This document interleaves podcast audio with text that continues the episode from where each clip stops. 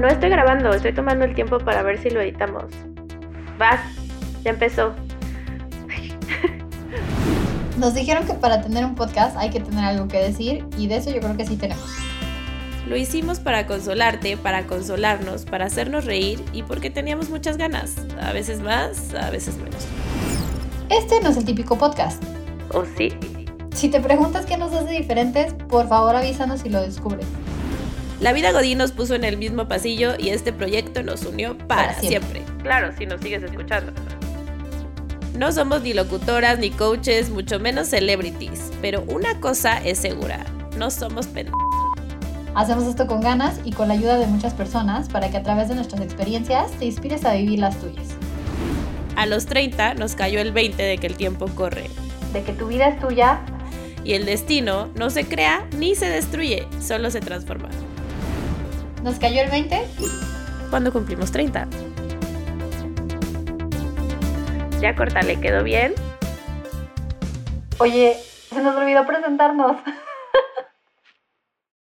Hoy especialmente queremos platicar de un tema que todos hemos vivido casi a diario, pero del que poco hablamos, ya sea porque no sabemos cómo enfrentarlo, porque nos han enseñado a verlo como un fracaso o una señal de debilidad, o simplemente porque no sabemos cómo expresarlo. Yo soy Bernarda Jiménez. Y yo soy Mafer González. Tan, chan, chan, chan. La separación. Uy, ¿qué punto tienes el día de hoy, Bernie? Creo que todos hemos vivido la separación, ya sea de un familiar, de un amigo, de una pareja, algunas veces de un trabajo o de un lugar.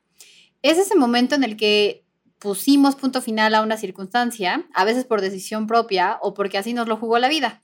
Curiosamente, la mayoría de nosotros ha pasado por eso, sabemos que es un proceso natural de la vida del ser humano, pero todavía creo que existe un estigma alrededor de la separación y eso hace que de pronto nos, cuente- nos cueste mucho trabajo aceptarlo.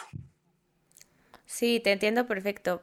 Por eso hoy queremos hablar de esto, de cómo lo hemos enfrentado y qué nos ha llevado a verlo como un proceso más bien de un nuevo comienzo en nuestras vidas, abrazarlo y podernos abrir al respecto para superarlo. Muy bien, yo tengo muchísimas dudas, así que me gustaría iniciar con la primera. Yo quiero saber qué es la separación y cuáles son los tipos de, se- de separación más significativas o que te marcan más. ¿Tú qué sabes de esto? Cuéntame. Bueno, o sea, desde mi punto de vista, que es muy único y personal, para mí la separación es inevitable. O sea, nacer, simplemente piensen en nacer, es la separación del cuerpo de tu mamá.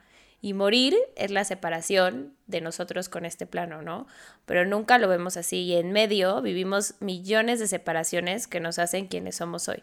Y creo que en realidad la separación es parte de la vida y debemos de estar listas para vivirla sin miedo, ¿no?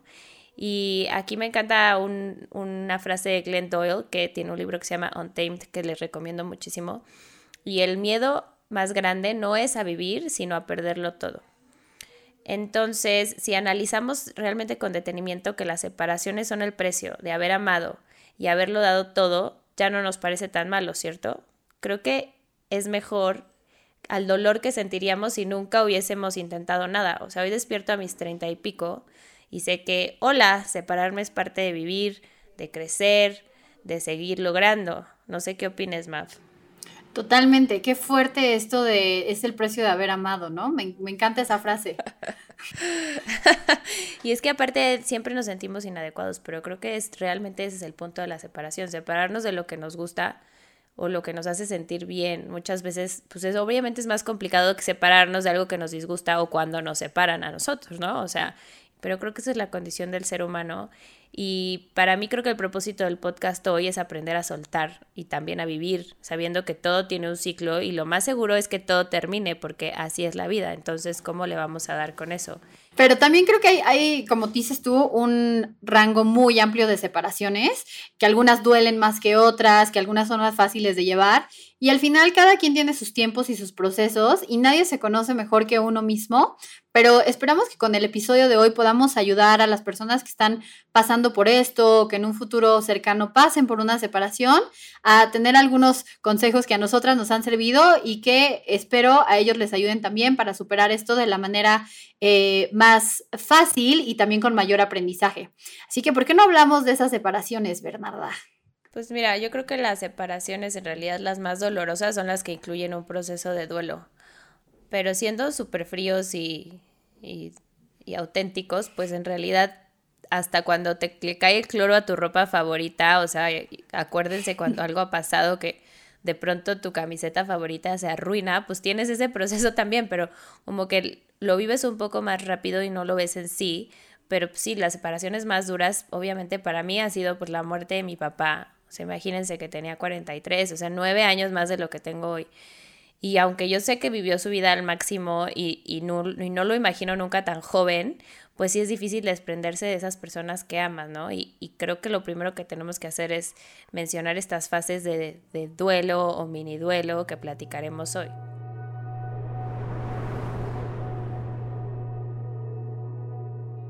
La negación. Evidentemente, eh, pues la negación es, es clave porque pues dices, esto no me puede estar pasando a mí. O sea, ¿cuántas veces no hemos vivido una separación y realmente no nos cae el 20 de lo que está pasando y decimos, no, o sea, no puede ser. O sea, ¿por qué? Creo que, como te dije, esta es la etapa más difícil. Me vienen a la mente un par de separaciones que he vivido y sobre todo que no han sido voluntarias, que yo no busqué. Y esta ha sido la parte más complicada, porque creo que es en esta parte donde donde tú eres como tu peor enemigo y empiezas a cuestionarte el qué hice mal, en qué fallé, por qué me pasa a mí, viene como todo este papel de víctima y de, y de perder de dimensión un poco el problema y, y cuando estás en la etapa de negación, creo que también es cuando eres mucho más duro contigo mismo. Pero creo que al final de ahí es de donde parte la mayor parte del aprendizaje y cuando tú abrazas eh, estos sentimientos que te están invadiendo, les, les agradeces el estar ahí y los dejas ir, viene también uno de los mayores eh, crecimientos en el proceso de la separación. Entonces, esta etapa creo que por muy difícil que sea, cuando logras superarla es cuando mayor avance tienes en todo este proceso. Obviamente, después de que lo niegas y dices, esto no me puede estar pasando a mí, es más, ni siquiera, muchas veces ni siquiera abres los ojos, ¿no? O sea, yo he pasado por situaciones donde pues alguien muy cercano que a lo mejor no, no eres tú. O sea, aparte siempre pasa que todos ven el, todos lo ven menos tú, ¿no? O sea, no te pasa como que te dicen, amiga, date cuenta. Eh, pero en realidad es súper clave esto porque tienes que abrir los ojos y en algún momento lo vas a hacer y es normal y no, te, no es que haya un tiempo definido, pero después de que eso pasa y yo específicamente con la muerte de mi papá, pues lo siguiente que viene es el enojo, ¿no? Y el enojo de que, de que te sientes culpable.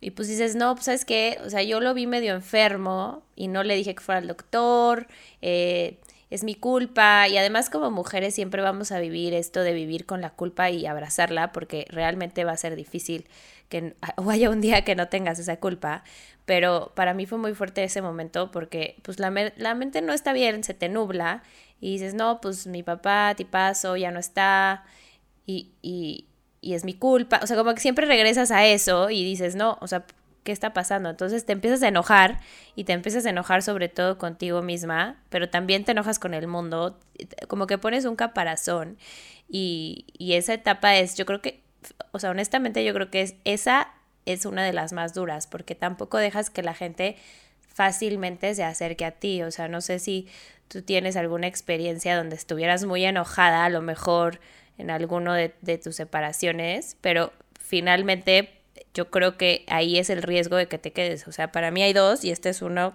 que, que tenemos que mencionar. Porque sí, enojarse es normal, sentir culpa es normal, pero pues hay que seguir avanzando, ¿no? Y seguir dando un paso hacia el frente. Y qué fuertes emociones, ¿no? El enojo y la culpa. Fíjate que me gustaría mucho citar en este momento a, a, mi terapeuta Brenda Norwood, que ha sido parte fundamental de todo lo que yo he crecido como persona. Y ella tiene una frase que a mí me gusta mucho, desconozco si la, si la sacó de alguna parte, así que crédito al autor, pero ella siempre me ha dicho que al final el único uso que la culpa debería tener en nosotros es encender esa alarma para cambiar un comportamiento. La culpa es al final un sentimiento que no nos aporta más que el decidir cambiar las cosas, decidir dejar atrás lo que no suma, abrazar lo que sí y cambiar ese comportamiento. Es un tema difícil porque culturalmente y sobre todo las mujeres, como dices, lo, lo enfrentamos mucho más. Eh, pero creo que ese es un muy buen consejo que yo les, les, compartiría. En su momento a mí me sirvió muchísimo. Y, el, y respecto al tema del enojo, creo que de pronto somos muy duros con nosotros mismos. No todo en la vida, no todo en la vida es como tiene que ser o como quisiéramos que fuera y es muy difícil aceptar eso. En este tema de la separación, el enojo siempre va a estar presente y creo que es importante identificar de dónde realmente viene, a qué emoción eh, o a qué acción está anclado y poder trabajarlo. Eh, es, es, es, para mí el abrazar siempre esta y todas las emociones y a lo largo de estos podcasts me van a escuchar decirlo mucho, pero cuando tú abrazas tus emociones y aprendes a trabajar, yo abrazo a todos. Abraza la negociación, abraza la separación. Hay gente que abraza, hay gente que abraza árboles, yo abrazo emociones. pero es muy importante. También árboles, también, también abrazas árboles. también. Pero, pero eso es muy importante porque es parte de conocerte y entre más te conoces también es más fácil ayudarte, entender cuándo eres vulnerable y cómo convertir esa vulnerabilidad en fortaleza. Entonces, son emociones muy fuertes, pero creo que nadie es más fuerte que nosotros y que tenemos siempre ese poder de poder partirlas en pedacitos para ir eh, codificándolas y venciéndolas una a una. Pero bueno, dime, dime por favor que ya sigue mi etapa favorita. ¿Cuál es la siguiente etapa en este proceso de la separación? Ay, pues tu parte favorita es la negociación, ¿no? Entonces, en, mi caso específico, eh, mi papá estaba en el hospital de mi abuelo, que obviamente pues no es un hospital 45 estrellas, entonces pues te empiezas a preguntar, como a divagar, tu mente empieza a decir, ok, ¿qué tal que yo hubiera hecho algo diferente? Entonces, ¿qué tal, qué habría pasado si mi papá hubiera ido a otro hospital? O qué tal que mi papá nunca se hubiera comido esa torta que le causó tanto mal. O sea, creo que estas fantasías te ayudan a procesarlo de otra forma y a generar una solución que no existe más que en tu mente, pero nada, o sea, en realidad nada existe más que en tu mente. Entonces, eh, creo que esto también te ayuda como a saber que el resultado cualquiera o sea, cualquier cosa que hubiera pasado, el resultado siempre hubiera sido el mismo porque así es como está escrito y eso es algo que tenemos que empezar también a procesar en general. O sea, los, los resultados de las cosas son como, eh, o sea, iris what ¿no? Son como tienen que ser y no dependen de que hubieras hecho algo diferente ya, porque así es el universo y así es la energía. Entonces, no sé tú, porque te encanta la negociación, pues cuál es ese proceso que tú llevas cuando estás negociando contigo misma, o sea, ¿qué, qué te dices a ti? Te voy a decir porque es mi parte favorita, porque para mí la negociación siempre es una balanza. Lo que das, también lo recibes. Lo que pides, también, también lo entregas. Entonces, es en esta etapa donde yo creo, particularmente en el proceso de separación, que tienes la oportunidad de entrar al agradecimiento. El sí dejo ir esto porque no es bueno para mí o porque no me tocó decidirlo, pero hoy entiendo que esto tiene que salir de mi vida, porque quiero recibir cosas nuevas, cosas mucho más positivas, que me sumen mucho más y el tema de agradecer, agradecer todo lo que puede venir y agradecer todo lo que disfrutaste, viviste y experimentaste, todo lo que aprendiste, eso para mí es el, balance perfecto en esta etapa. Eh, y por eso es mi etapa favorita y por eso creo que...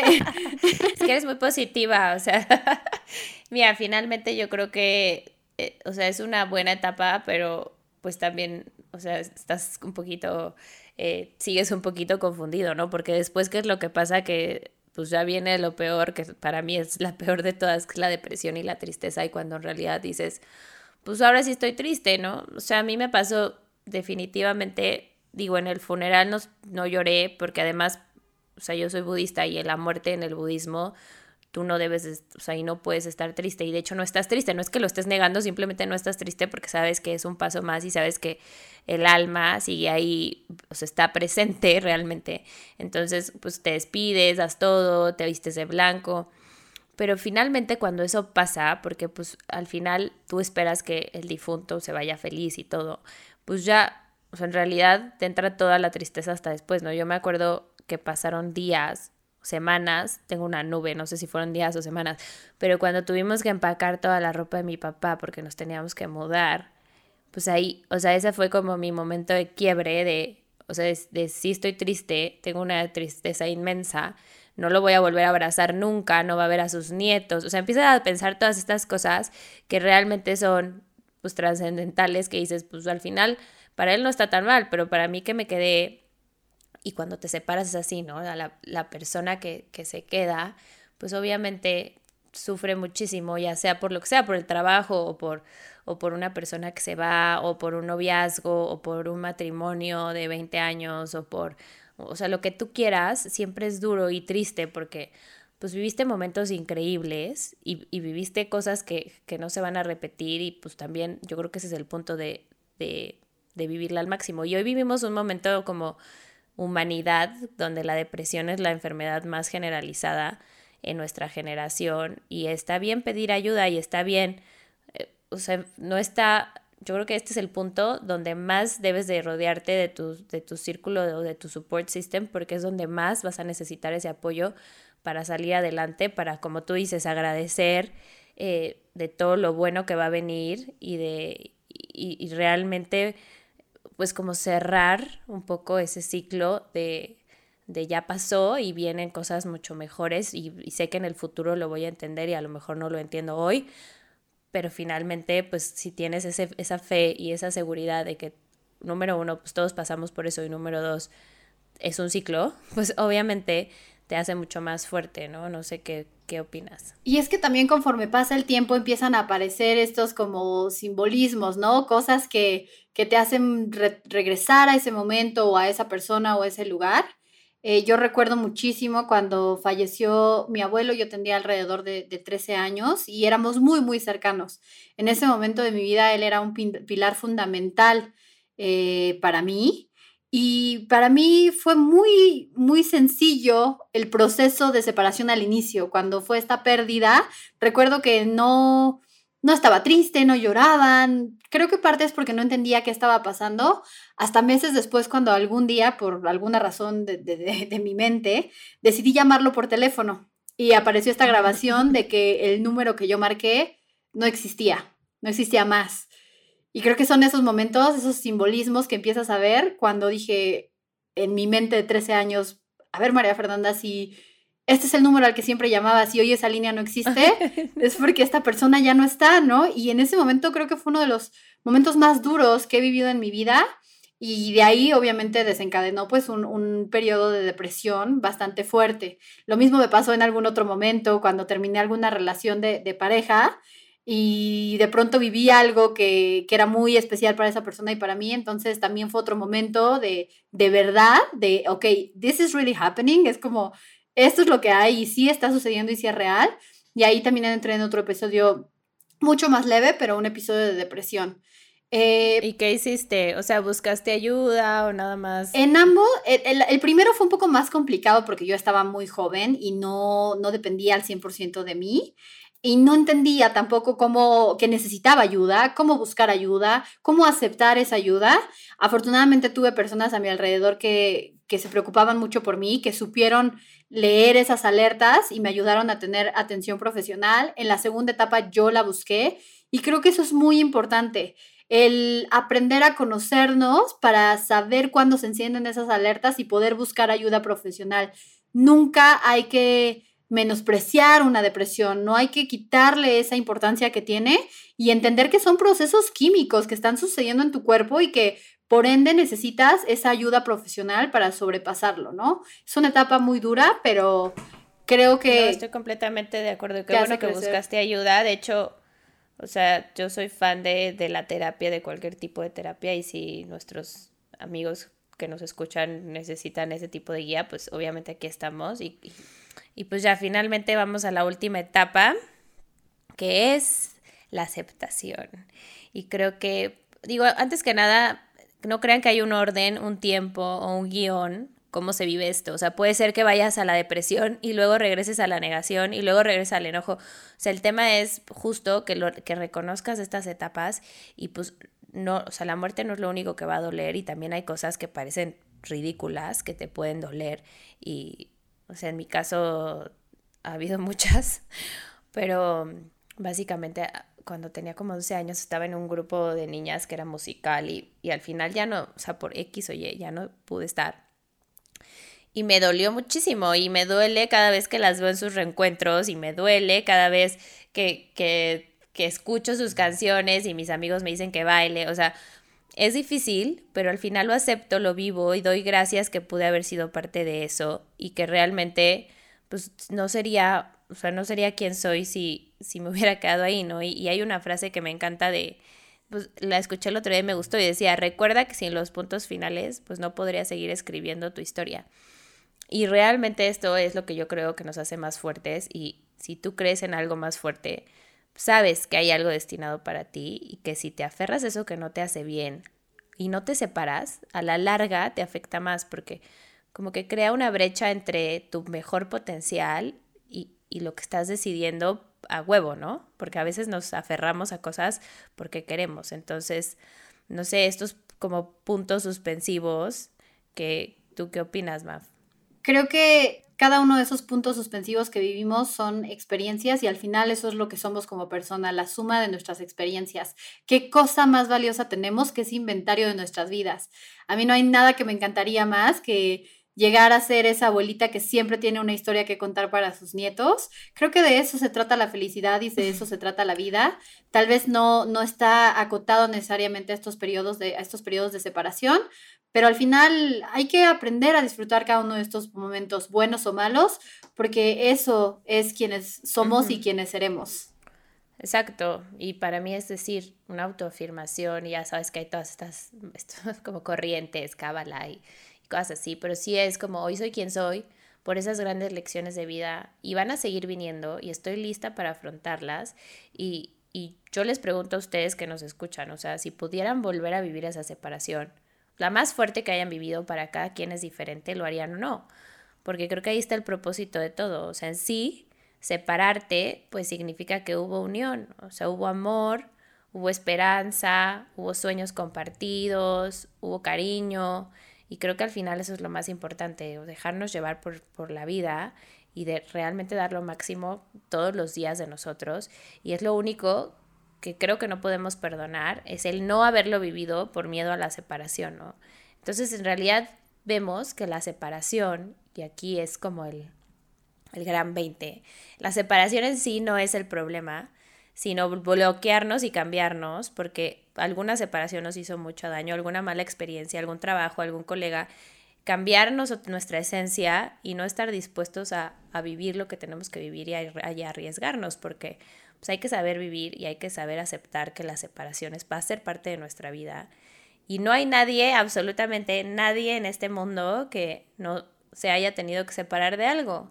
Entonces, pues creo que todos compartimos este punto y hay que abrazarnos fuerte y, y pues siempre ser empáticos con el otro porque pues no sabemos qué tipo de cosas ha vivido, qué tipo de separaciones, ¿no?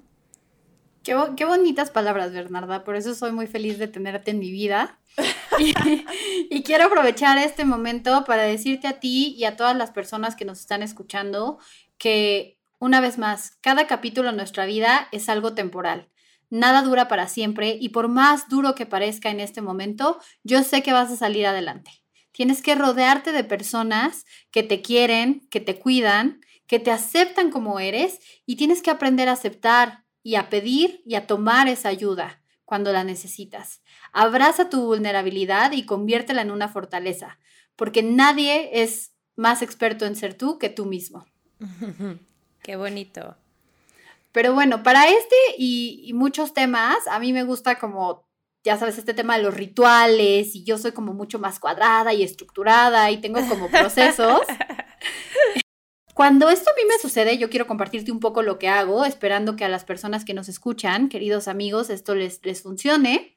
Eh, y si no, pues digo, hay que probarlo y aprendemos y ustedes nos compartan también eh, qué, qué rituales o qué procesos viven en el tema de separación. A mí algo que me ayuda muchísimo es poner estas palabras eh, de manera tangible, escribir una carta, un correo, hacer una lista, eh, agradecerle a esta persona, a este lugar, a esta circunstancia que viví, todo lo bueno, inventariar esas actividades, eh, proclamar también qué quiero en mi vida, para qué está abriendo espacio esta separación. Y yo como soy muy cursi, ya sabes cómo, cómo, cómo soy, me gusta mucho como deshacerme de eso, ya sea si es en papel quemarlo o enviarlo a algún lugar o sacarlo de mi casa, pero eso me ayuda a darle como este cierre al episodio que me, me invita y me ayuda a seguir adelante. ¿Tú tienes algún proceso para superar, superar estas separaciones? Mira, o sea, en realidad yo soy súper fan de la meditación y no por no por, no por mame, así los que está escuchando. O sea, lo hago desde el 94, amigos, así que no puede ser que sea por esta moda, pero verdaderamente hace un cambio en ti y hace un cambio interno y te das cuenta que eres parte de todo y pues cada podcast, si, si nos da tiempo, a mí me encantaría que pudiéramos hacer esta pequeña meditación y que pudiéramos, eh, que lo pudieran vivir y, y yo me sentiría súper contenta que ya sea por los rituales de MAF, que sí es la estructurada de esta relación, o por mis meditaciones y mis cosas hippie, pues realmente podamos llegar a conocernos más a nosotros mismos y que no nos tengan que caer los 20 pues después, ¿no? Sino que nos caigan ya y que podamos hacer algo al respecto. Entonces, no sé si y me, y me, emociona mucho porque estoy segura que para la segunda temporada ya vas a ser toda una profesional de la meditación. de, la meditación guiada, amigos, porque vamos a ver cómo sale esto. bueno, ¿y por qué no empezamos y nos regalas una meditación para todos nuestros amigos que nos están escuchando? Claro, entonces, antes que nada, corran y siéntense en algún lugar, ¿no? Siéntense en una silla o en el suelo. Si están lavando los platos, déjenlo tantito, apaguen todo lo que estén haciendo y concéntrense en esto. Entonces, siéntense en la silla. Espero que ya estén en una silla o en el piso. Es importante. La recta. Es ¿eh? importante que si van manejando, le pongan pausa ahorita para que esto lo escuchen llegando a su casa. Sí, exactamente. Si estén manejando, todavía no. Pero bueno, espero que ya les dimos tiempo de estar listos. Eh, ahora lo que quiero es que hagan tres respiraciones muy profundas, ¿ok? Entonces inspiren por la nariz y expiren por la boca. Otra vez.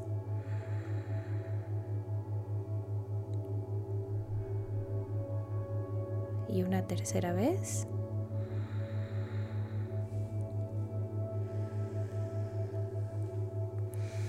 Ahora quiero que cierren suavemente los ojos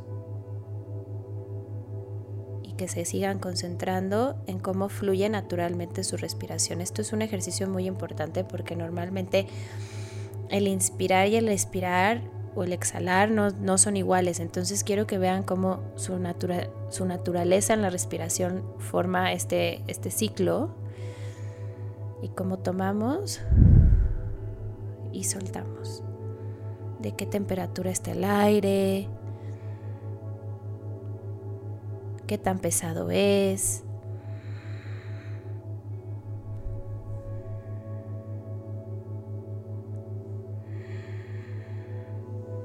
Es posible que cualquier pensamiento distraiga su atención, déjenlo pasar, no se enfoquen en él ni, ni no se enfoquen, simplemente déjenlo pasar sin enojarse con amabilidad y siempre vuelve la atención a tu respiración. Entonces el aire entrando, saliendo. Y ahora sí, ya que estamos un poquito más relajados, vamos a pensar que estamos en un lugar que nos encanta.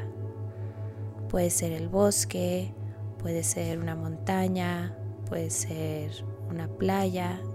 Y entonces ustedes imagínense ahí y ahora cada vez que respiran, les va a llegar una luz, pero esta luz ahora es dorada. Y llena todo, llena su corazón, la punta de los pies, su cabeza. Y entonces están en este lugar tan hermoso y van a ver esa separación. Puede ser un trabajo, Puede ser una persona, puede ser una mascota, puede ser un lugar. Y entonces lo están viendo y le van a agradecer por todos esos momentos de gloria, por todos esos momentos de felicidad, por todos esos momentos que vivieron. Y al, al exhalar, sale esa luz en forma dorada y va a cubrir este objeto, esta persona, este lugar, y ustedes lo están contagiando con ese vínculo de esa luz dorada, le están agradeciendo y empiezan a flotar. ven estos rayos de luz de un lado a otro y empiezan a flotar. Y entonces, esta luz que los conecta se va a convertir en muchos rayos de luz, una explosión de luz, y vas a ver cómo lentamente, después de agradecer este gran momento, esta gran situación, esta gran persona, se va a empezar a alejar, lo vas a agradecer y vas a decirle que gracias y que dejas entrar y que estás dejando espacio para que entren muchas cosas nuevas y buenas a tu vida. Y pues así vamos a cerrar con este ciclo. Se aleja en una burbuja de luz, se aleja, ya casi no lo ves, es muy pequeño y sientes una gran paz en tu corazón de haber agradecido, de haber vivido estos momentos y de haber estado ahí y de haber estado vivo. Continúa respirando. Y empiezas a bajar porque seguías volando, empiezas a bajar, empiezas a bajar. Y tocas la tierra. Y entonces empiezas a sentir tu cuerpo, empiezas a sentir tus pies, los mueves poquito a poquito, empiezas a mover tus manos. Y cuando estés listo, abres los ojos.